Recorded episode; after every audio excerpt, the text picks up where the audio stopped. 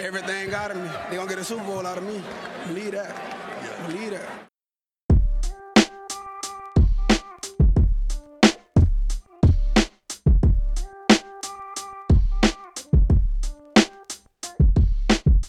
Willkommen zu Talk Like a Raven, dem Podcast rund um die Baltimore Ravens.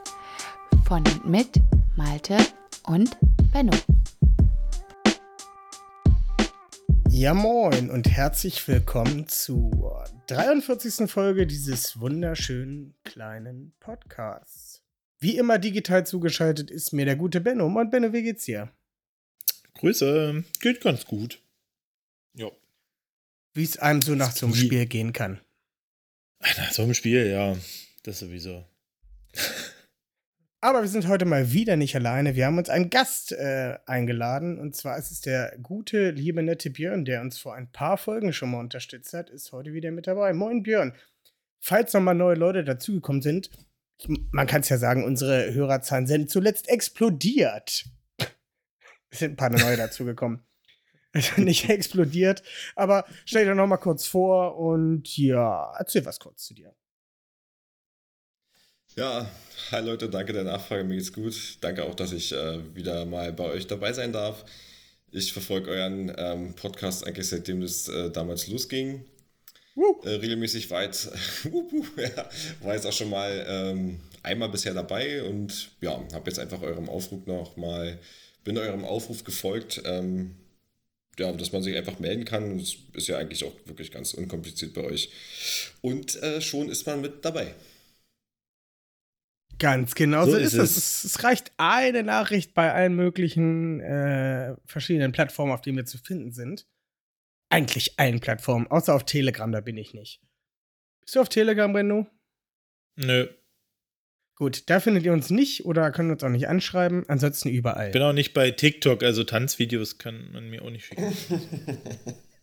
Falls jetzt jemand die, die Anfrage tanzt oder so in einem TikTok-Video, keine Ahnung. Ja, vielleicht machen wir das irgendwann nochmal. ähm, ja, so viel, so weit, so gut, würde ich sagen, starten wir mal ins erste Segment. Die Ravens News. Und zwar haben wir da ein paar unschöne News. Beim letzten Mal hat es nicht mehr ganz in die Folge gepasst, ähm, weil wir einfach zu früh dran waren. Äh, Ronnie Stanley ist raus für die Saison, hat sich nochmal einer Knöchel-OP unterzogen, da er nicht die erhofften Fortschritte gemacht hat, wie wir es auch in den letzten Wochen gemerkt haben. Ähm, ja, hat er sich nochmal unter das Messer gelegt und hofft halt, dass er nächste Saison dann wieder voll angreifen kann. Ich persönlich kann nur sagen, ich hoffe das auch. Ähm, ja, Benno, hast du da noch Gedanken zu? Ja, also ich habe mir das eigentlich beinahe gedacht, dass das dieses Jahr wahrscheinlich nichts mehr werden wird. Also schon nachdem er in Woche 1 erstens unglaublich schlecht aussah für seinen, seinen Anspruch und sein, seine Fähigkeiten, die er hat. Und ähm, dass er dann auch nicht mehr gespielt hat. Weil das war so eine schwere, komplizierte, komplexe Verletzung. Und ich glaube auch, dass dass wir wirklich, äh, wirklich ein bisschen hoffen müssen, dass er nach dieser OP, die er jetzt nochmal hatte, ähm, am Sprunggelenk, dass das wirklich jetzt hilft und ähm, dass er das gut ausheilen lassen kann und wieder gut drauf trainieren kann, dass er dann wirklich nächstes Jahr auch das komplette Training Camp mit absolvieren kann und sich vorbereiten kann, um dann möglichst wieder an alte Leistungen anzuknüpfen, weil ja, das ist ähm, immer schwierig, wenn es so eine heftige Verletzung ist. Und er hat es auch selber gesagt, selber geschrieben, dass es auch psychisch für ihn ähm, eine große Belastung ist, äh, wieder in dem Krankenhausbett zu liegen, wo er vor einem Jahr schon lag.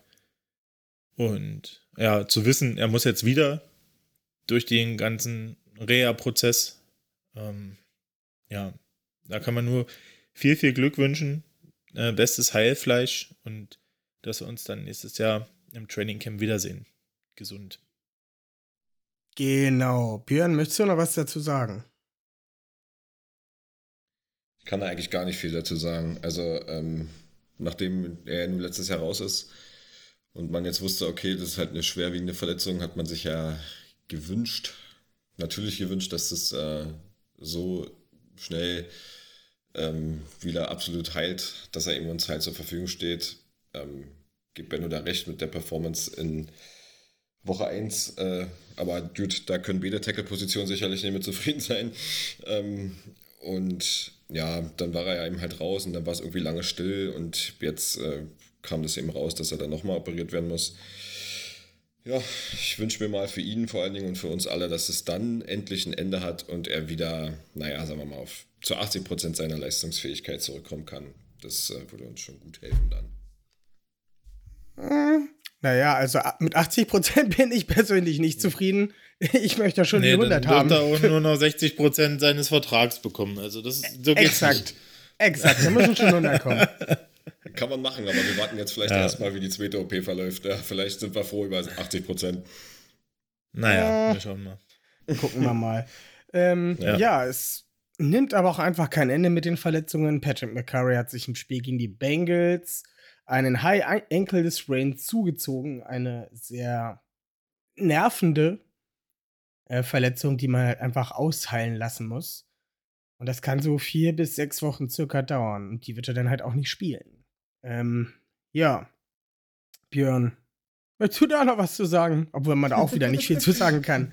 Nee, also täglich grüßt das Murmeltier ist es ja schon gefühlt. Äh, ja, habt das natürlich am Wochenende verfolgt hier. Ich hatte noch einen Kumpel bei mir, der Bengals-Fan ist. Also ich hatte einen besonders tollen Sonntag. Ähm, und also ihr habt das dann gesehen und habt gesagt, boah, das, es kann doch nicht sein.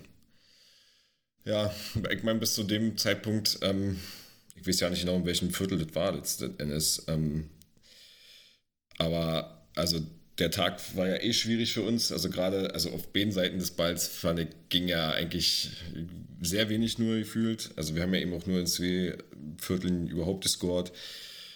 Tyree Phillips kam dann drin. Ähm, ja, hatte für, für mein Dafürhalten dann eben halt ordentlich gemacht als Backup vom Backup vom Backup. Und ja, wieder einer mehr. ich weiß auch nicht. Also langsam stellt sich bei mir auch der Geigenhumor da irgendwie ein, tatsächlich, ja.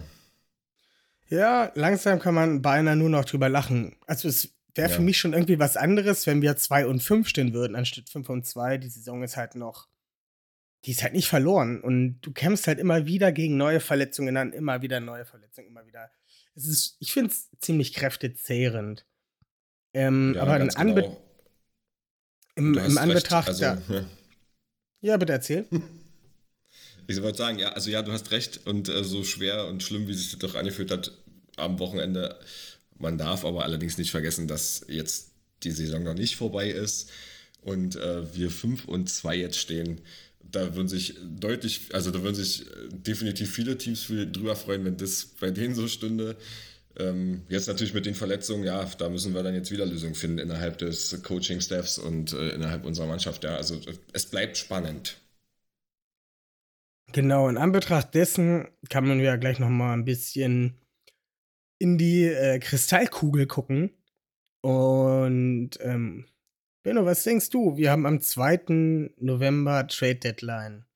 Glaubst du, wir werden da noch mal aktiv? Ähm, also ich könnte mir vorstellen, Eric DeCosta ist die letzten beiden Jahre aktiv geworden zur Trade Deadline. Ich denke, er wird auch alles evaluieren, um möglichst ähm, noch irgendjemanden zu, äh, zu rekrutieren, der uns weiterhelfen wird. Was ich schwer finde dies Jahr, ist, wie unser Coaching-Staff die Spieler einschätzt, die teilweise im Practice Squad sind, wie sie damit rechnen, wann wer wiederkommt. Ähm, könnte mir vorstellen, dass da auf ähm, zwei oder vielleicht sogar drei Positionen ein bisschen Handlungsbedarf besteht. Ähm, natürlich auf der Offensive Tackle äh, Position, das könnte ich mir sehr gut vorstellen, dass da entweder noch was, also eventuell noch was passiert. Ähm, dann könnte ich mir auch auf äh, Cornerback vorstellen, dass noch was passiert. Oder aber auch noch auf der Running Back Position, obwohl ich da bald glaube, dadurch, dass Latavius Murray nichts Langwieriges hat, dass sie dort wahrscheinlich dann eher mit Murray Freeman und dann, ja, jeweils Bell oder äh, Tyson Williams gehen werden. Man hat jetzt schon gehört, dass, ähm, was heißt gehört? Es wird so von manchen Beatwritern, wird, werden so ein paar, paar Leute in den Raum geworfen, wie zum Beispiel ein Morgan Moses, der bei den, ähm, momentan bei den New, York, York Jets. Jets unter Vertrag ist, ein ehemaliger Third-Round-Pick. Was solides, aber halt auch nichts Berauschendes. Glaubst du, dass das so ein oh, Spieler das wäre? Ist, das ist jetzt aber, das ist jetzt aber nicht, äh, das ist jetzt aber nicht, nicht fair. Warum? Also morgen, also ich habe heute erst bei PFF äh, gesehen, dass äh, Morgan Moses irgendwie 476 äh, Snaps ohne erlaubten Pass Rush hatte oder so. Also richtig gut war. Also ich habe hier die 2001 also ich habe hier die 221 Season Stats, äh, er hat einen Penalty und zwei Sacks allowed bei 327 okay. Pass Rush Snaps. Wen habe ich denn? Habe ich das habe ich da Ach, verdammt, oder? Nee, warte mal. Ich dachte, es wäre Morgan Moses gewesen, den ich hier äh, gesehen hätte, aber ich kann mich auch. Ja, es stimmt. Hast recht. Aber wer war denn das dann? Keine Ahnung. Ich kann es dir nicht sagen. Ach, verdammt, jetzt habe ich es. Moton, Taylor Moton, ich habe, stimmt, es war von, von den Panthers. Jetzt, äh, wo du es äh, wo sagst, fällt es mir wie Schuppen von den Haaren, ja. Das äh, habe ich Quatsch erzählt. Ja. Ja, Moton und Moses ist ja fast das Gleiche. Das ist ähnlich. Ja, auf jeden Fall hat der äh, gute Morgan Moses, nicht Taylor Moton, Morgan Moses von den Jets, ein Overall Grading von, von äh, PFF von 69,4. Wie gesagt, das ist nichts Berauschendes, ist aber heute auch nichts sagenhaft Schlechtes. Wäre halt so ein Move, unsere, naja, die Tackle-Position etwas zu stabilisieren.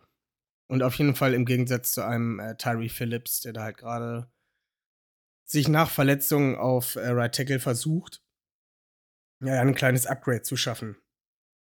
Meiner Meinung nach. Ja, auf jeden Fall.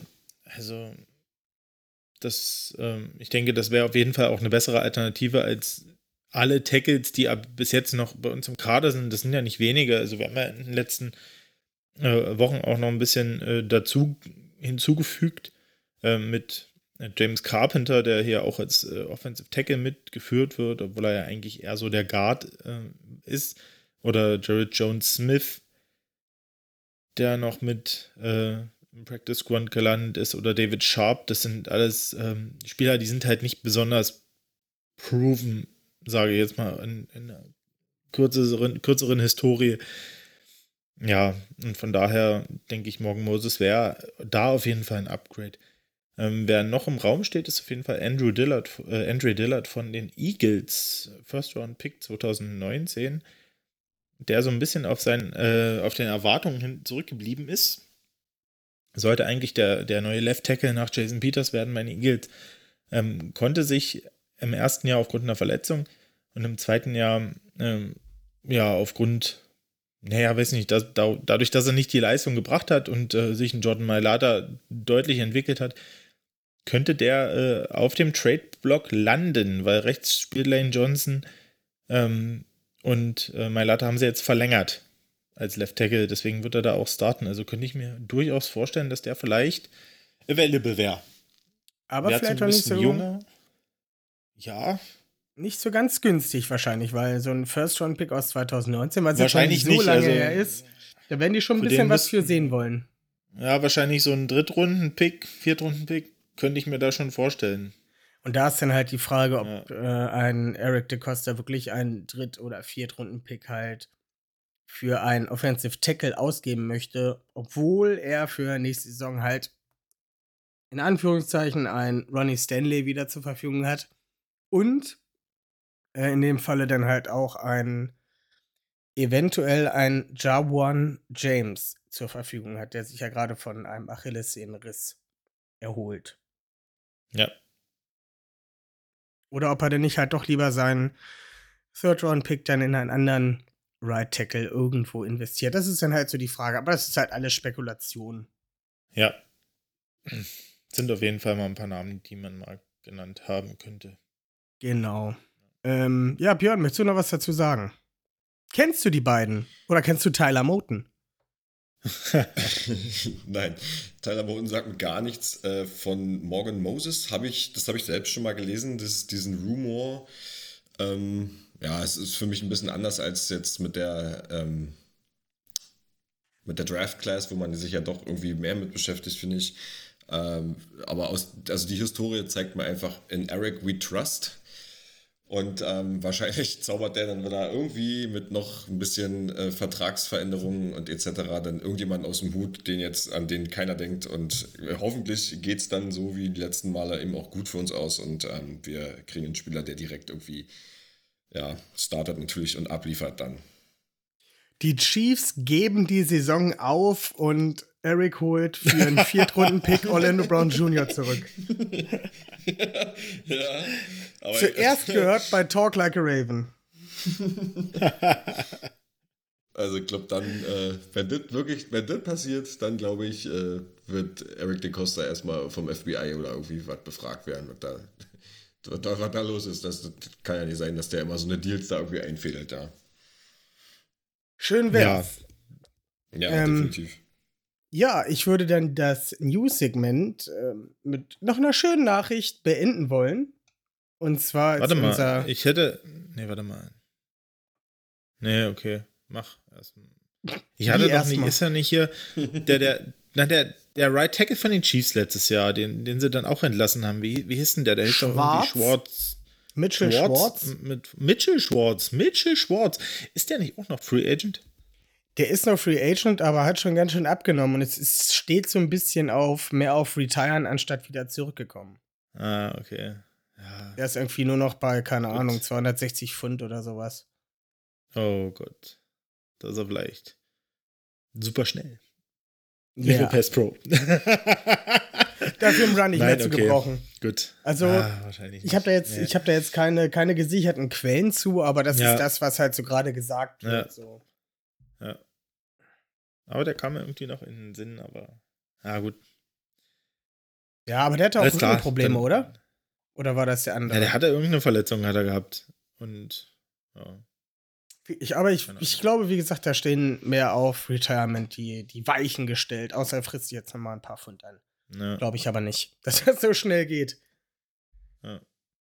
Ähm, wahrscheinlich nicht. dann noch die positive Nachricht zum Abschluss. Joe Flacco wurde zu den Jets getradet und wird wahrscheinlich wieder Starter sein. Yay! Ja, uh. Also ich freue mich da, ich freue mich da sehr für Joe Cool, sehr. Äh, der darf jetzt mal wieder spielen. Leider spielt er nicht gegen uns. Das würde ich halt auch gerne sehen. Das würde ich schön finden irgendwie. Ähm, ja, freue mich für Joe. Tja, naja. Keine Ahnung, was äh, äh, in dem Jets Front Office da wieder abgeht. Also, keine Ahnung. Den haben sie entlassen und jetzt geben sie mit dem Conditional Sixth Round Pick zu den, äh, holen sie den wieder von den Eagles. Ja, das heißt, wenn der genug Spielzeit kriegt, wird er sogar noch einen Fünftrunden Pick. Also, ähm, keine Ahnung. Äh, Die Jets haben es ja. Ja, ja, in der Regel soll er ja nur zwei Spiele machen, oder? Ja, aber ganz ehrlich, äh, warum mussten dir da für einen Pick jetzt noch so einen äh, alten Veteranen holen, den du jetzt zwei, zwei Spiele lang hinter der O-Line zerschießen lässt? Ich meine, dann kannst du auch den anderen hinstellen. Keine Ahnung. Also- ich weiß auch nicht mehr, wer Backup bei den Jets ist. Na, äh, der hat er gespielt, oder wie ist der denn? Komm gerade nicht auf den Namen. Ja, war auf jeden Fall auch nicht so dolle. Also hat, äh, glaube ich, auch einen Touchdown zwar geworfen, aber irgendwie auch zwei Picks. Ja, aber weiß ich nicht, da muss man da keinen Draft-Pick für öffnen. Äh, Ja, am Ende Also ist es halt auch egal, ne? Die haben jetzt einen Sieg, glaube ich. Oder haben die überhaupt schon einen Sieg? Also es ist halt irgendwie so. Perlen vor die Säue. Ja. Im wahrsten Ja. Sinne des Wortes. ist so. Ja, okay. Ähm, dann würde ich sagen, starten wir in unser Hauptsegment.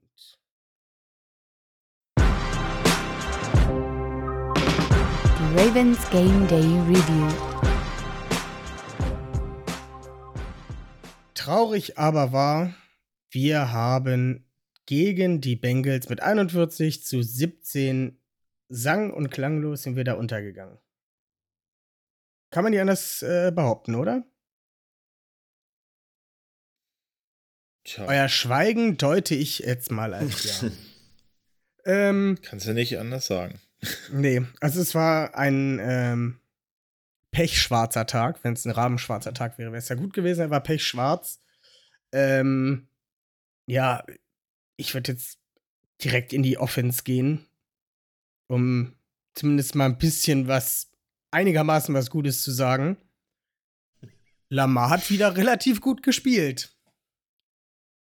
Ah, ich weiß nicht, ob man das, ähm, also ja, der, also er hat, nie, er hat nicht schlecht gespielt, aber wenn du das, äh, wenn du jetzt so mal die Stats anguckst, dass er halt äh, nicht mal 50% seiner Bälle an den Mann gebracht hat, äh, klar, 257 Passing Yards und ein Touchdown, keine Interception, das klingt prinzipiell erstmal gut, aber 15 von 31 ist halt auch zu wenig und 5, 6 gefressen, wo er doch an dem einen oder anderen ein bisschen Selbstschuld hatte, weil er einfach er hat, weil er den Ball einfach zu lange hält, ihm da so ein bisschen diese Pocket Presence fehlt. Das merkt man, hat man schon in den letzten Spielen äh, manchmal gesehen.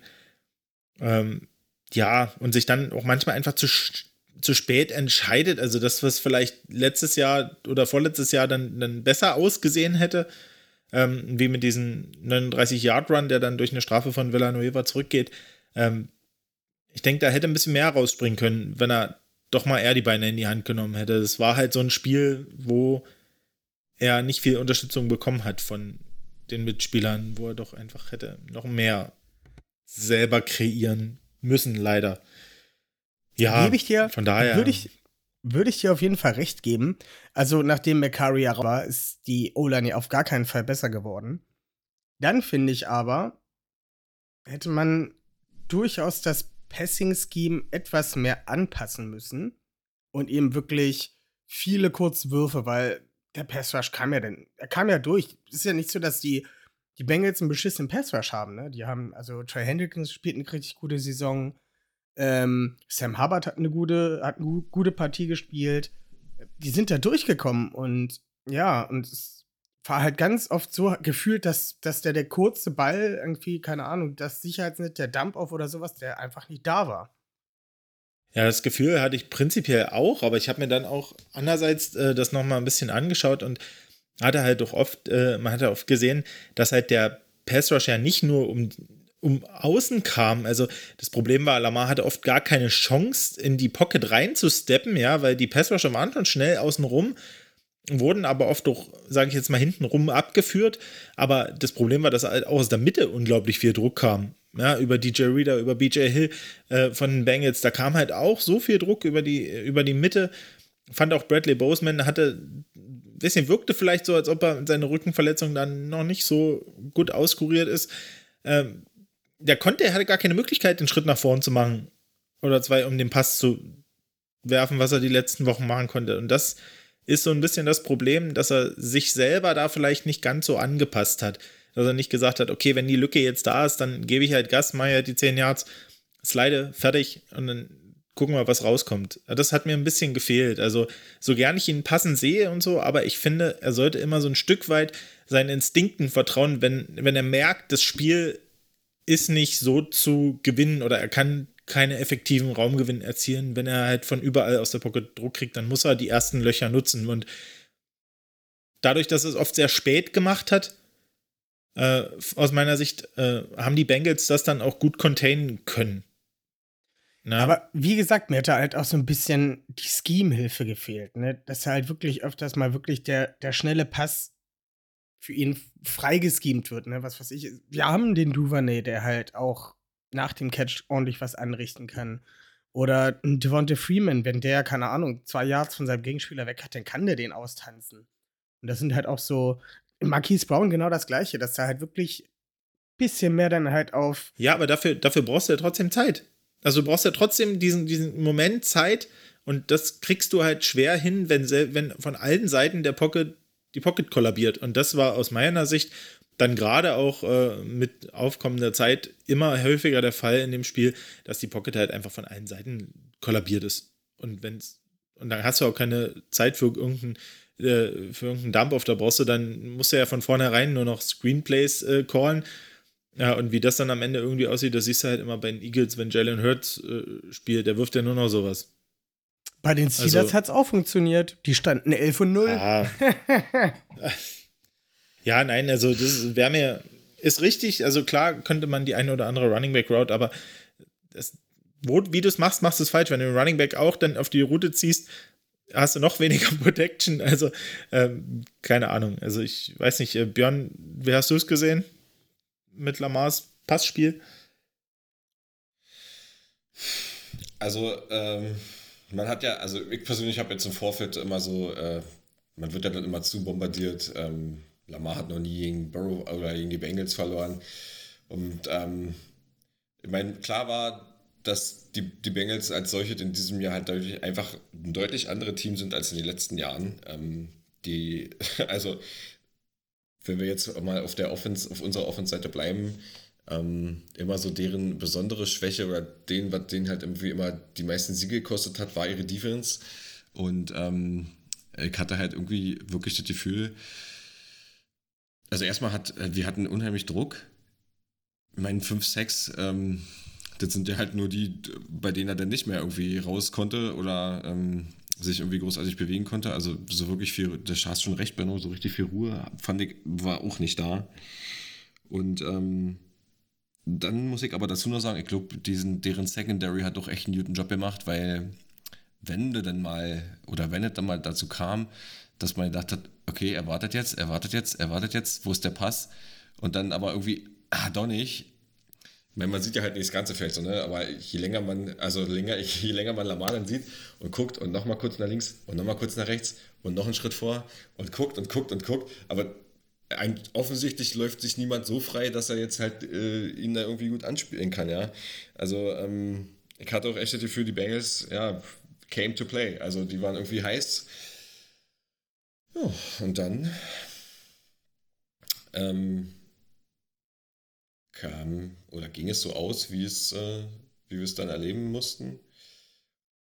Und ja, stimme dir dazu. Es hatte so ein bisschen das, ähm, alles, was bei den Ravens nicht funktioniert hat, hat halt bei den Bengals gefühlt alles funktioniert. Ähm, aber auch das Run-Game abseits von Lamar war halt auch einfach nicht existent. Ich meine, es ist, wie gerade schon gesagt, wenn die O-Line einfach nicht performt, ist es für jeden Running Back schwer, da was zu kreieren. Ich meine, okay, ein Gus Edwards kann da eventuell noch mal zwei, drei Yards nach vorne fallen. Oder ein J.K. Dobbins hat vielleicht noch mal den explosiveren Jump Cut zur Seite, um noch mal den einen oder anderen aussteigen zu lassen. Aber auch die hätten bei dem Spiel, glaube ich, Probleme gehabt, für ein ordentliches Run-Game zu sorgen. Und ja, am Ende hing es halt wieder bei Lamar. Ich weiß, ich, ich, ich habe die Sets gerade gar nicht offen. Ich rufe das Wobei ich aber, auf. da wollte ich gerade einhaken. Wir haben tatsächlich mehr Rushing Yards als die Bengals. Also wir haben 115. Ja, vier oder so. Die Bengals, ja, die Bengals, und die Bengals 111. So, und wenn man sich dann mal vor Augen führt, was die aus ihren Plays gemacht haben, oder was, wie viele Punkte die mit ihren Running Plays generiert haben und dann dem gegenüberstehen wir, naja, ich meine, gut, wir haben jetzt halt dann auch in einer äh, ähm, im letzten Viertel dann die beiden äh, Rush-Touchdowns da gefangen. Da war dann wahrscheinlich, eh, also mental auch für alle dann der Drops da gelutscht. Aber, also, wenn man jetzt wirklich nur auf die Statsheets guckt, sind wir mehr gelaufen. Ja, man muss aber auch dazu sagen, dass ein Joe Mixon und Samar GP Ryan für 4,9 Yards per Attempt und für 4,7 Yards per Attempt gelaufen sind und dass 88 unserer Yardszeit von Lamar kam und ja das waren halt nicht unbedingt alles designte Runs. Mm, nee, also im, im, geringsten Fall. Eben. Und wenn das designte Runs waren, war es halt auch nicht unbedingt viele Yards dabei. Also es hat halt einfach nicht funktioniert. Devonta Freeman hatte ein Average von 3,5, Tyson Williams von 5,0, aber das war irgendwie ja mal gerade so ganz gut. Aber Tyson Williams kann man später auch nochmal drüber sprechen. Bei dem wird ja immer so ein bisschen die Arbeitseinstellung kritisiert. Und ich finde, in dem Spiel hat man das auch gemerkt. Ähm, Levy und Bell mit einem Yard per Average. ist irgendwie, das ist nix. Es ist aber, also, ja, also bis auf, bis auf seinen Rushing-Touchdown und irgendwie noch ein, zwei Läufe hat er wirklich bis jetzt noch gar nichts gezeigt, ja. Und ich, ich habe auch so Aber- das Gefühl, der passt nicht rein. Also der passt einfach nicht in unser Running-Scheme. Naja, der ist zu viel, äh, der, der, der cuttet zu viel rum, also der, der wartet zu, zu lange. Also bei uns ist auch zur Zeit, muss man ganz ehrlich sagen, auch äh, muss man so ein bisschen der O-Line ankreiden im Laufspiel. Ähm, gegen gute Defenses äh, kriegen sie einfach die Löcher nicht besonders lange auf, beziehungsweise nicht besonders effektiv und ähm, entweder machst dann halt wie ein Latavius Murray, der dann halt einfach äh, straight dort reinschüsselt und ähm, entweder das Loch ist da, dann macht er halt 10 Yards oder das Loch ist halt nicht da, dann macht er halt drei immerhin. Ähm, ja, oder du machst halt wie ein Freeman, der dann rausbounced, aber Gas gibt. Und ähm, Bell ist halt so ein, oh, ich guck mal, geht die Lücke auf, geht die Lücke, ach nee, nee, nee, keine Lücke war da. Der hatte halt auch immer das, den Vorteil bei den Steelers damals zu seiner großen Zeit, dass er da hinter der besten O-Line der Liga stand. Ne? Und da konnte er halt auch warten, okay, gleich geht da was auf, gleich geht da was auf, okay, da schießt True ich halt Story. durch. Und das hat er halt einfach in den letzten zwei, drei Jahren nicht mehr gehabt. Und seitdem Ja. sind ja halt auch seine, seine Stats jedes Jahr massiv nach unten gegangen. Und mittlerweile ist halt, finde ich persönlich, ist Le'Veon Bell nur noch ein Name. Ja, So leid es mir tut, aber er hat halt diesen einen Rushing-Touchdown für ein Yard oder waren das zwei Yards? Ja, den kann dir halt auch ein undrafted Free Agent, der, keine Ahnung, 150, äh, keine Ahnung, 200 Pfund auf dem Rippen hat oder 250 Pfund auf dem Rippen hat und sich da durchtankt, ne? Also auch das kriegt Ja. Le'Veon Bell halt hin. Möchte noch jemand was zu unserem Running Game sagen? nee. Also kann mich jetzt auch nur noch anschließen, tatsächlich. Also ich bin auch der Meinung, ähm, dass man vor allen Dingen ganz gut sieht, dass wir ein O-Line-Problem haben und kein. Also natürlich haben wir auch ein Running Back-Problem, weil also die, die jetzt eigentlich bei uns starten sollten, und ich habe wirklich viel Hoffnung in JK gesetzt, der nur schon länger nicht dabei sind und man jetzt so sich so ein paar alte Hasen geholt hat. Aber die haben eben halt keine Vorbereitung mitgemacht. Und selbst wenn, ist es ja jetzt auch wieder eine andere O-Line als in der Vorbereitung. Und ja, ähm, bei Bell muss ich auch sagen, das ist mir auch zu, also das ist halt irgendwie gefühlt zu, zu horizontal, mir zu wenig vertikal dann, ähm, der einfach mal, wie du schon gesagt hast, meinte mit Murray dann eben mal den Kopf zwischen die Schultern nimmt und sagt so, hier ist mein Gap jetzt. Und auch wenn es nicht da ist, dann mache ich mir halt eins. Ganz genau. So ist es. Dann gehen wir doch mal weiter zum Passing Game. Da waren zum Beispiel ein Marquise Brown, der 80 Yards geschafft hat, 5 Receptions bei 14 Targets. Ja, war ein richtig schöner Touchdown-Catch dabei. Also, der ist manchmal so ein bisschen Licht und Schatten. Ne? Manchmal fängt er sozusagen Bälle, die gut geworfen sind, die fängt er nicht. Aber wenn dann mal irgendwie so ein Ball kommt, wo du denkst, ah, verdammt, ein bisschen zu weit, dann kriegt er den irgendwie noch, setzt noch einen Toe-Drag und es ist ein Touchdown. Wow. Wen ich dabei aber positiv äh, erwähnen muss, ist tatsächlich Rashad Bateman. Drei Receptions, drei First Downs. Also er, er macht das, wofür er da ist. Und auch 80 Yards, Yards, ne? 80 Yards gefangen. Und äh, drei Catches bei sechs Targets. Und keinen ekelhaften Drop wie beim letzten Mal. Nee. Also, das war auch so eine Sache, die man wirklich gemerkt hat. Also, Lamar war auf, schon von Anfang an bei den Pässen total auf Target. Also, wie der die drüber gekloppt hat oder zur Seite oder sonst wo, also, da waren ja wirklich, also, die waren wirklich richtig, weiß ich nicht, wie in seinen schlimmsten Zeiten, muss man sagen. Also, der kann ja werfen, wie, hat er ja gezeigt, das ist gar keine Frage, das stelle ich auch nicht in Frage, aber Sonntag war es echt schwach. Also da hat er irgendwie wirklich kein Zielwasser gehabt. Weiß nicht, also, weiß nicht, was in seiner äh, Fastfood-Tüte drin ist, mit der er immer zum Spiel kommt äh, oder drin war. Diesmal war nicht das Richtige. ja, ihm hat wahrscheinlich ein bisschen der Swag gefehlt an dem Tag. Er hat ja auch mal Mark Andrews da böse überworfen. Ähm, Ja. Zu Rashad Bateman muss ich aber sagen, ähm,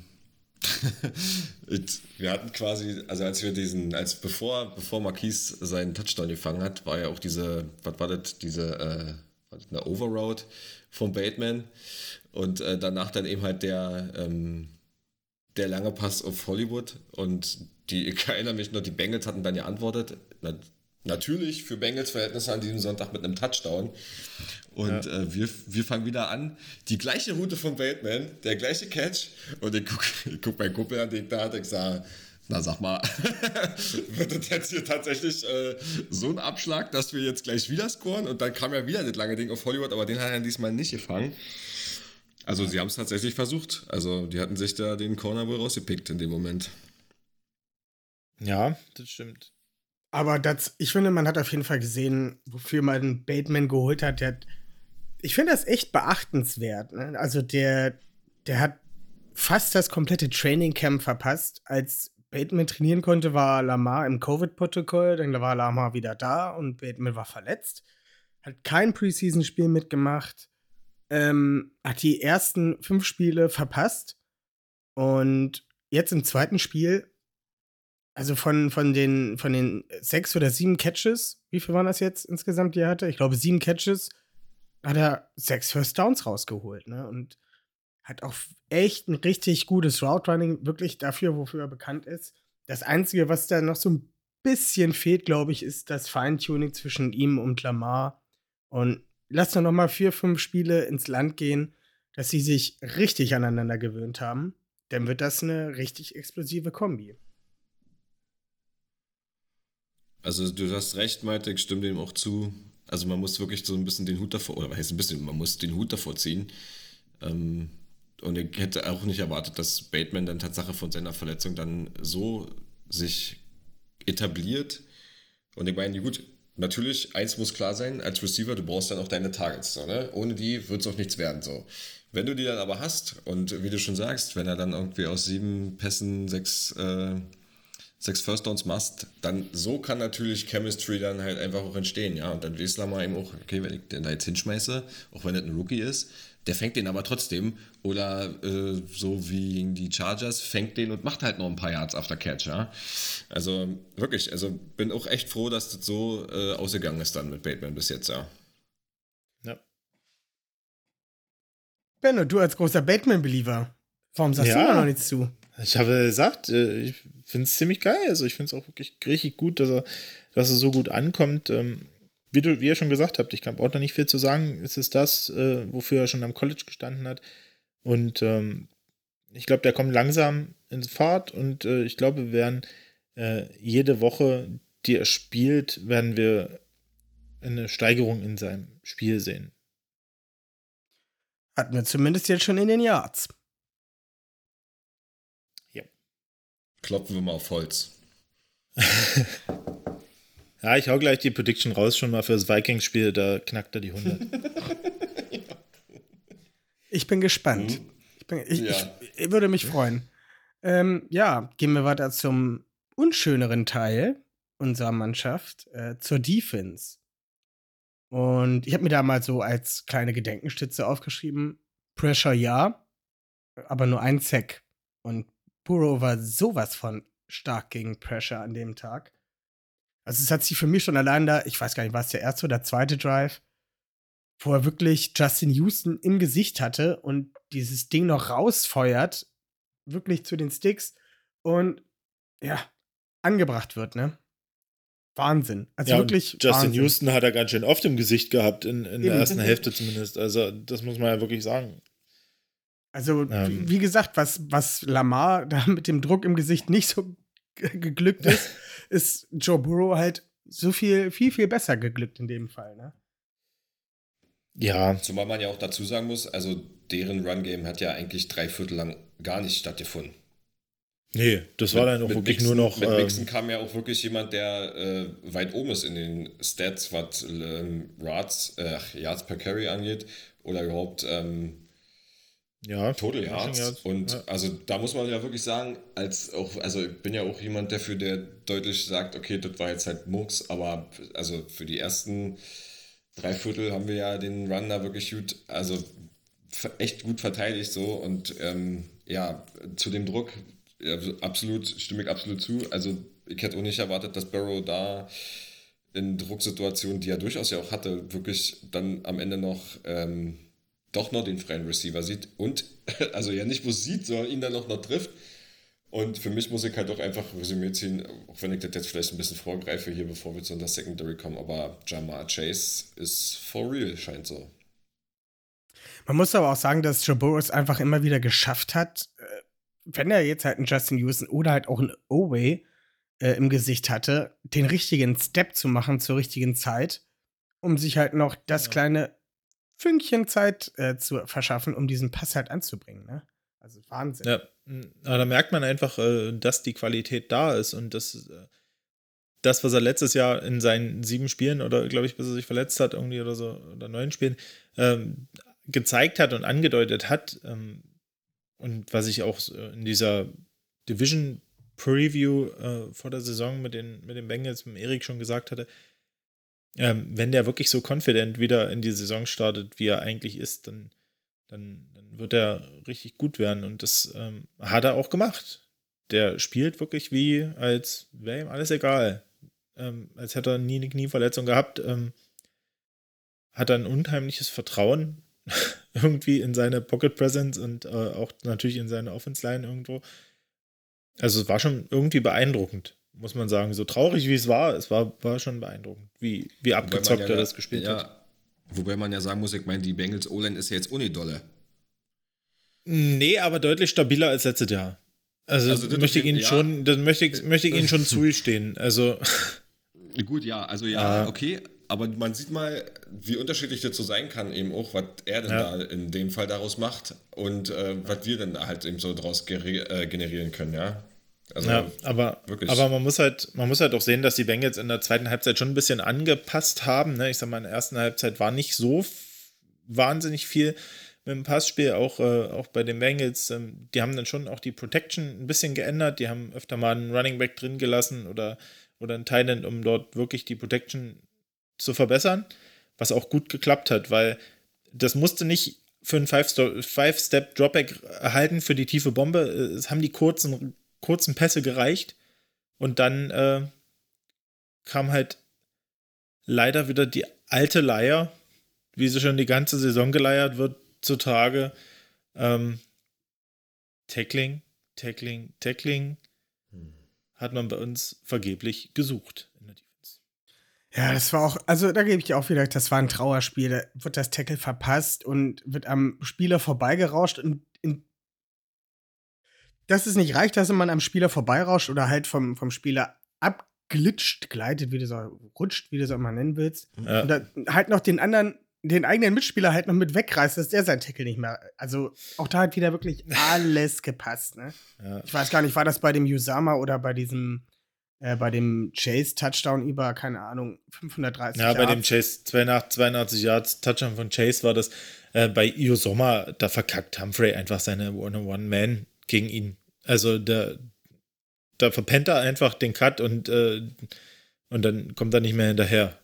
Also das ist, und das hat er ja im Nachhinein auch selber gesagt, dass ähm, sich der Defense-Gameplan äh, schon darauf fokussiert hat, dass er Chase One-on-One covert.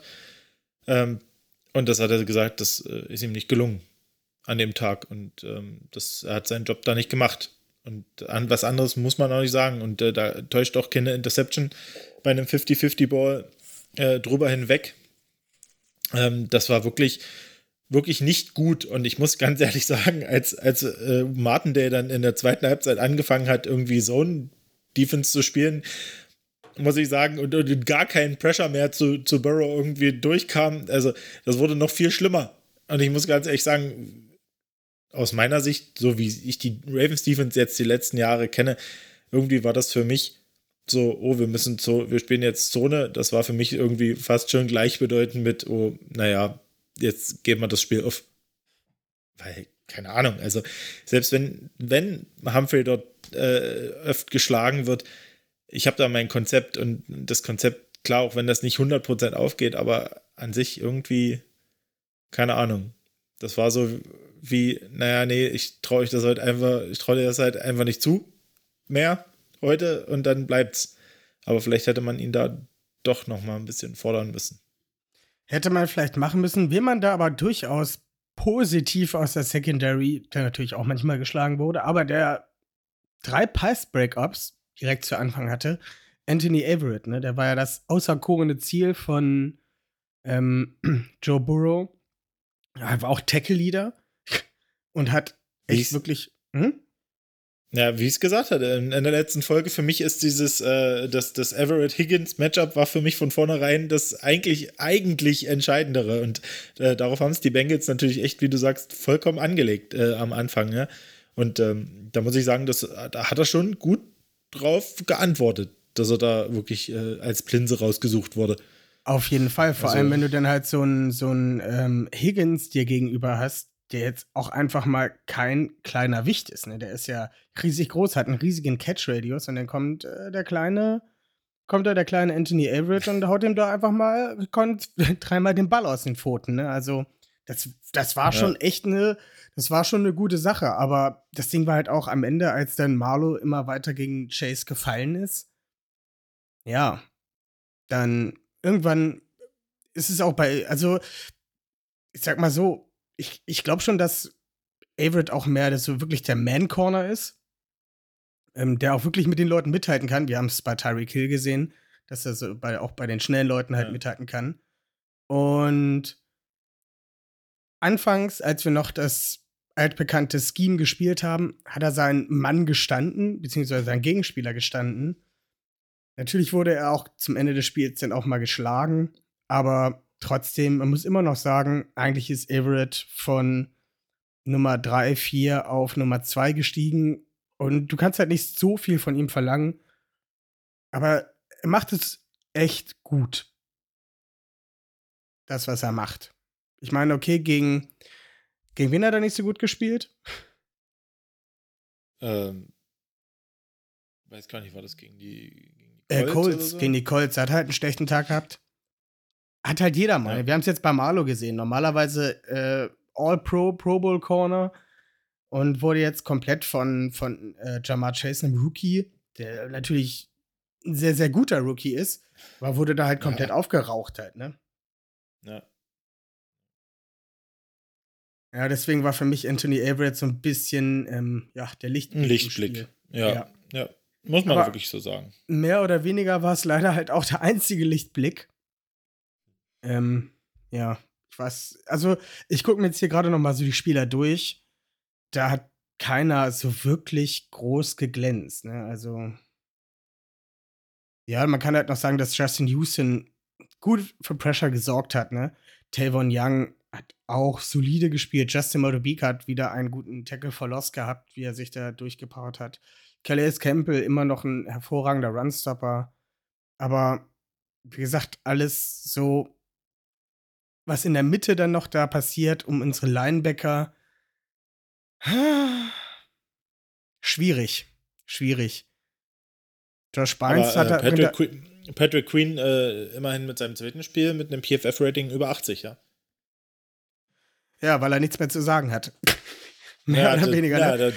da hat er, na, er spielt halt deutlich weniger Snaps als äh, die Wochen davor, ja. Und äh, wer weiß, vielleicht tut ihm das auch ein bisschen gut, ich weiß es nicht. Ähm, ja, aber insgesamt muss man wirklich sagen, kam, konnte man einfach der Defense nicht äh, viel Positives weiter abgewinnen. Das muss man einfach sagen. Dieses Spiel war nicht ihr Spiel, da wurden sie wirklich outplayed von den, von den Bengals äh, am Ende, weil wenn halt die Basics nicht stimmen, wenn du nicht tackelst, ich meine, dieser, dieser scheiß 82-Yard-Touchdown von Chase, äh, wenn da fünf Leute vorbeispringen, normalerweise fängt er den ja, dann ist es halt ein scheiß Slant für 10, 12 Yards und dann ist gut, aber mehr darf da nicht draus entstehen. Vor allem nicht, wenn da noch drei, vier Leute kommen und und genau wie mit, mit dem zweiten Touchdown von Yusoma, wo irgendwie drei Leute auf die Flat beißen in, in, in der Zone Coverage und keiner mehr hinten steht, wo der Typ ist. Das das was, also, da war wirklich mental war die Defense durch. Die waren weg. Ab dem dritten Quarter war das mental weg und so, so viel ich auch äh, glaube und, und so sehr ich mir auch immer einen Sieg der Ravens wün- wünsche, äh, meinte, ich habe es dir geschrieben, ich, für mich war das Ding dann durch irgendwo, weil ich gemerkt habe, irgendwie das Gefühl hatte, dass es im Kopf, gerade bei der Defense, äh, aber auch bei der Offense, äh, dass da keiner mehr so richtig dran geglaubt hat. Also es gibt so Tage und so Spiele, wo ein, ein Team einfach ja, neben sich steht. Und das war bei den Ravens irgendwie dann der Fall. Genau. Björn, du warst relativ ruhig. Erzähl noch was, falls du noch was dazu sagen möchtest. ja, also, ähm, ja, ich, ich mag das heute. Äh, erzählt sehr viel, wo ich einfach äh, am liebsten sagen würde, ja, dem stimme ich zu, dem stimme ich zu, dem stimme Also äh, ich bin auf jeden Fall definitiv bei euch mit den Punkten. Ähm, mit dem Gefühl des Durchseins. Ich habe eigentlich, ich habe ja auch so ähm, im Nachhinein dann überlegt, habe mir gesagt, Mensch, als Ravens-Fan diese Saison hat man ja eigentlich erlebt, hinten raus irgendwie irgendwie ging dann immer noch was. Irgendwie ging noch was. Dann hatte ich eigentlich gehofft, wo Humphrey die, den Ball rausboxt, der dann aber letzten Endes doch, äh, wo Chase out of bounds ist und den Ball in der Luft mit der Hacke noch berührt. Ja. Könnt ihr mir folgen? Ja, ja. Und, und es deshalb keine Interception ist, sondern äh, der Ball dann da placed wird. Da habe ich erstmal so gedacht, so, uff, also normalerweise äh, wäre das so ein Ding in unsere Richtung gewesen und äh, ohne Zeitlupe hat sich das doch so angefühlt. Also ich hab, ne, man ja, ja. so, okay, der boxt den noch raus, okay, der, äh, ich weiß ja nicht, wer da drauf lag, dann dachte ich mir so, geil, jetzt, äh, das ist unser, das ist unser Funke. Der dann so, wisst ihr so, wo ich gedacht habe, Mensch, jetzt kommen wir irgendwie und Lamar, weiß ich auch nicht, äh, findet dann plötzlich seine Leute. Ich meine, ist ja nicht so, als wäre hätte das nicht in irgendeiner Art und Weise das so weit gegeben. Äh, Gerade so in der Saison so. Und dann aber wieder nicht. Ich glaube, die haben dann noch gescored irgendwie. Dann fängt Humphrey nochmal die Interception. Da habe ich dann das zweite Mal gedacht, so, Mensch, äh, hoffentlich, hoffentlich hilft uns das jetzt in irgendeiner Art und Weise. Hoffentlich pusht uns das nochmal in irgendeiner Art und Weise. Aber auch da nicht. Also, äh, wir sind wirklich, ich fühlt, ich konnte nicht mal, ich konnte nicht mal großartig sauer sein. Wir sind einfach irgendwie dominiert worden. Und man hatte das Gefühl, egal was wir machen, die haben eine Antwort drauf. Und wenn wir scoren, dann scoren die halt eben einfach danach. Und also war faszinierend. So kann ich das von den Bengals auch nicht. Äh, sonst äh, kennt man das ja irgendwie. naja, muss man ja so sagen. So, ja, ja ist, so zumindest, ist zumindest schon sehr lange her, seit, ja. seit bei den Bengals das mal so lief. Ja. ja. So, also, ne, sonst kennt man das ja irgendwie noch kurz vor Schluss eine lange Bombe und wir fliegen aus den Playoffs. Ähm, aber sagen wir mal, dass das in so einer Art und Weise beide Seiten des Balls dominant von vorne bis hinten und ich meine, wobei man auch sagen muss, ich meine, wir hatten auch ein bisschen mehr Possession. Also eigentlich, wenn man sich so ein paar Stats anguckt, sagt man sich, ja, wo, wo sind denn unsere, wo sind denn unsere langen Scoring Drives? Wo waren die denn? Ja, die waren einfach, die waren einfach. Na, das waren keine Scoring Drives. Da, war, da ist der Haken. Ja. Also. Naja. Ja. Richtig, wo waren sie denn? Sag, ja, die waren nicht Richtig. da. Ja. Wir hatten diesmal nur Drives, wenig Scoring. ja. man muss halt auch dazu sagen, dass zwei Scoring Drives von den Bengals halt irgendwie auch gefühlt zusammen nur drei Minuten gedauert haben. Dieses eine Ding von, von, von Chelsea über 82 Yards, das war ja auch nur so ein Two-Play-Drive und das mit Usoma war auch relativ schnell durch.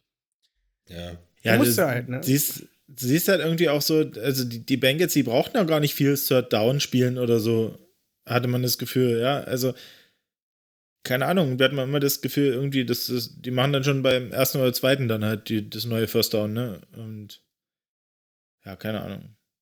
Das ist wirklich. Ja, die, ist die ja auch eine gute Taktik, wenn es passt. Also wenn es klappt, ist Absolut, klar, da also, ja. freut man sich ja ganz klar. Ja. Ähm, ja. Bengals hatten 4 von 13 Third Downs halt, ne? Ja. Und die Ravens 5 von 16 Third Downs. 16, ja. Dafür hatten die Ravens aber auch nur einen von vier äh, Fourth Downs versuchen.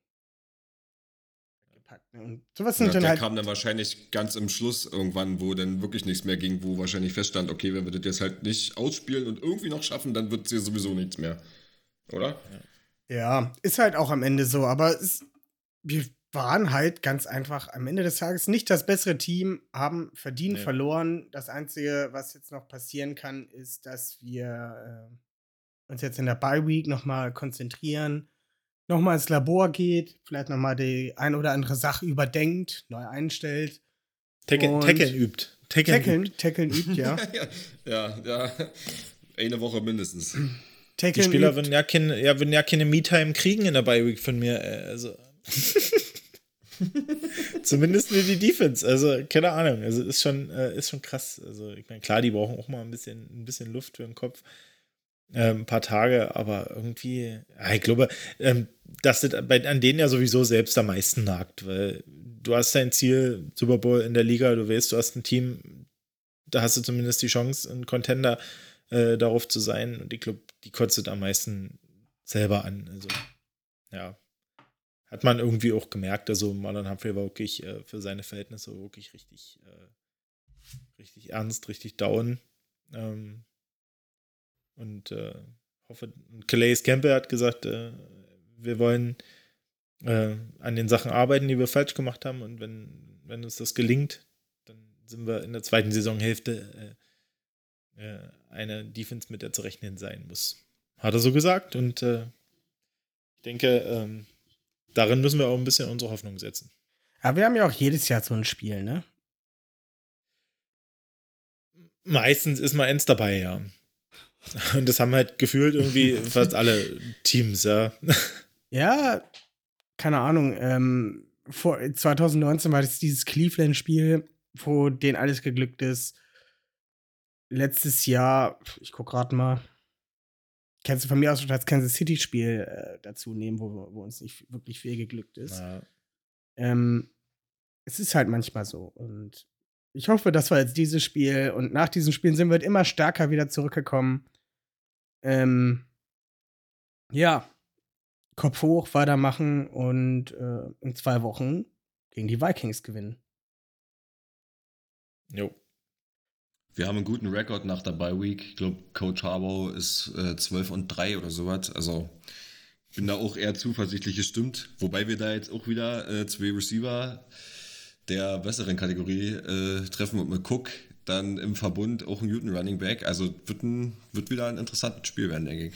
Also auf jeden Fall eine Möglichkeit für die Defense, sich zu zeigen nach, äh, nach der Leistung jetzt. Muss man ganz ehrlich Ja. sagen. Absolut. Und, aber man muss doch, darf auch nicht denken, dass die Vikings Defense schlecht ist. Also auch da, unsere Offense, da werden wir wieder äh, hoffentlich zu alten Stärken zurückfinden und das besser machen. Äh, da bin ich auch zuversichtlich, muss ich sagen. Ähm, aber vergesst mir nicht, die Vikings Defense ist nicht so schlecht. Auf gar keinen Fall. Ja, auf jeden Fall. Ja. Ähm, ja, kommen wir zum Ende. Björn, du hast noch mal äh, ein paar Worte für dich. Ravens-Fans, seid nicht so niedergeschlagen. Mir ist es auch schwer gefallen. Mein Kumpel hat fast rausgeschmissen dann an dem Abend. Ähm, vergesst nicht, ich, auch ich war irgendwie down und habe dann aber gelesen in äh, so Kommentaren, ja Leute, ist ein schlechtes Spiel, wir müssen es abhaken und akzeptieren. Aber Jungs und Mädels, wir sind 5 und 2 in die Saison gestartet. Wir haben sorry für die Worte, wir haben Arsch voll Verletzungen und haben es bisher, auch wenn es einige Siege sehr, sehr glücklich waren, aber geschafft, dahin zu kommen, wo wir stehen. Und wir stehen nämlich nicht bei 2 und 5 oder bei 0 und äh, 7, sondern wir stehen bei 5 und 2. Und ähm, in Eric we trust. Ich hoffe und äh, bin eigentlich zuversichtlich, dass der uns da irgendwie noch was äh, herzaubert und wir ja, die Saison für uns noch wirklich dann am Ende vielleicht posi also noch positiver, als wir das eh schon vermuten, ähm, abschließen können. Vor allem können wir ja noch positiv darauf blicken, dass wir noch zweimal gegen die Steelers spielen müssen. Vielleicht Richtig. sollten wir es erst einmal spielen, bevor wir jetzt hier schon. Den musste ich mir Ja. jetzt gönnen.